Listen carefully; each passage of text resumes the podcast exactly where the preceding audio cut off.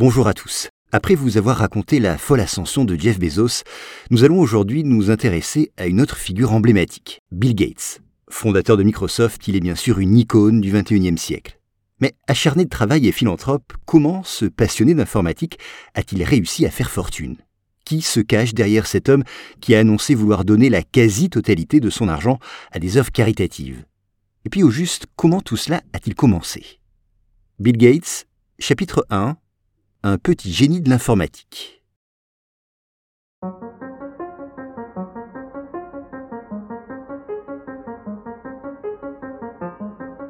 L'histoire commence sur la côte ouest des États-Unis. William Henry Gates, le troisième du nom, connu aussi sous le nom de Bill Gates, est né le 28 octobre 1955 à Seattle, dans l'État de Washington. Il vient d'une famille aisée. Son père a suivi des études de droit et s'est spécialisé dans les affaires il a cofondé le cabinet Preston Gates Ellis, l'un des plus importants et prestigieux cabinets d'avocats des États-Unis. C'est durant ses études qu'il rencontre Mary Maxwell. Fille de banquier, elle fait carrière en tant que professeur d'université et travaille pour de nombreuses œuvres caritatives. Alors une fois leur diplôme en poche, ils se marient et ont ensemble trois enfants, Christiane, Bill et Libby Gates. Bill est donc le seul garçon de la tribu. Tout ce petit monde grandit dans un quartier résidentiel huppé de la ville de Seattle. Bill est un petit garçon calme et très souriant. Sa famille le surnomme Happy Boy. Et dès son plus jeune âge, ses parents lui inculquent l'esprit de compétition. Pour eux, l'important est de se surpasser, mais aussi de dépasser les autres.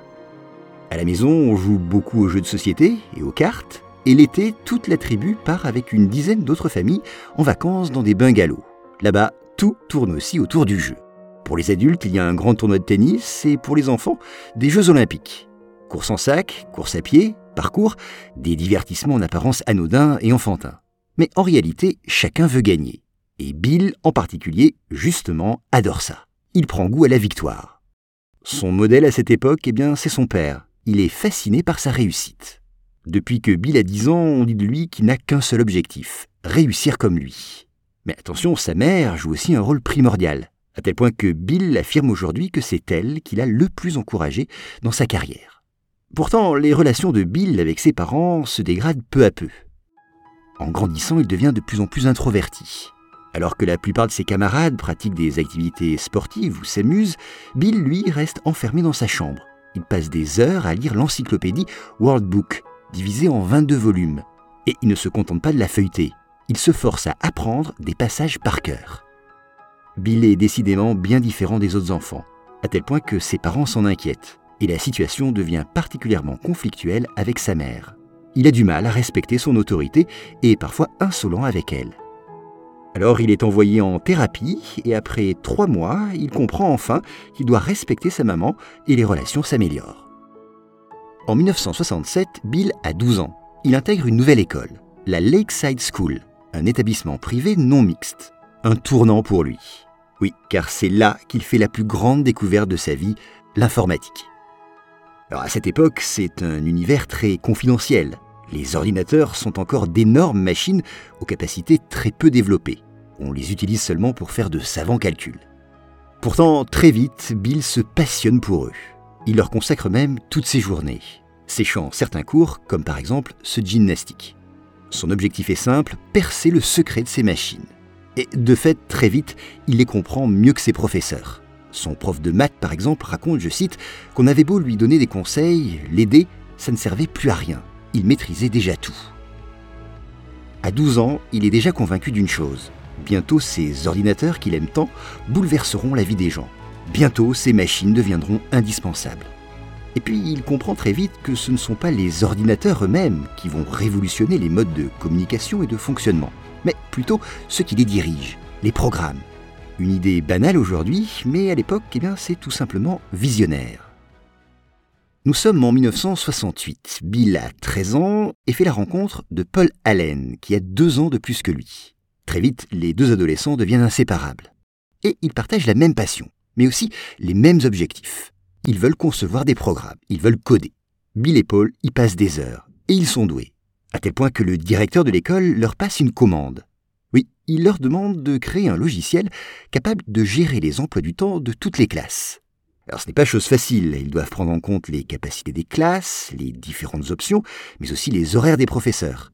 Pour y parvenir, Bill et Paul décident de s'enfermer dans la salle d'informatique et d'y passer nuit et jour. Résultat, eh bien finalement à la veille de la rentrée, ils peuvent enfin souffler. Ils ont réussi. Leur logiciel est au point. Et c'est une vraie petite révolution. Aucun programme n'était aussi performant à cette époque. C'est la toute première fois que Bill est récompensé. Un chèque de 500 dollars lui est remis par le directeur de l'école. Le premier chèque en contrepartie de son travail. Pour Bill, c'est la révélation, fabriquer des programmes peut donc payer. Créer des logiciels peut devenir un vrai business. Alors désormais, Bill n'a qu'une idée en tête, fonder son entreprise.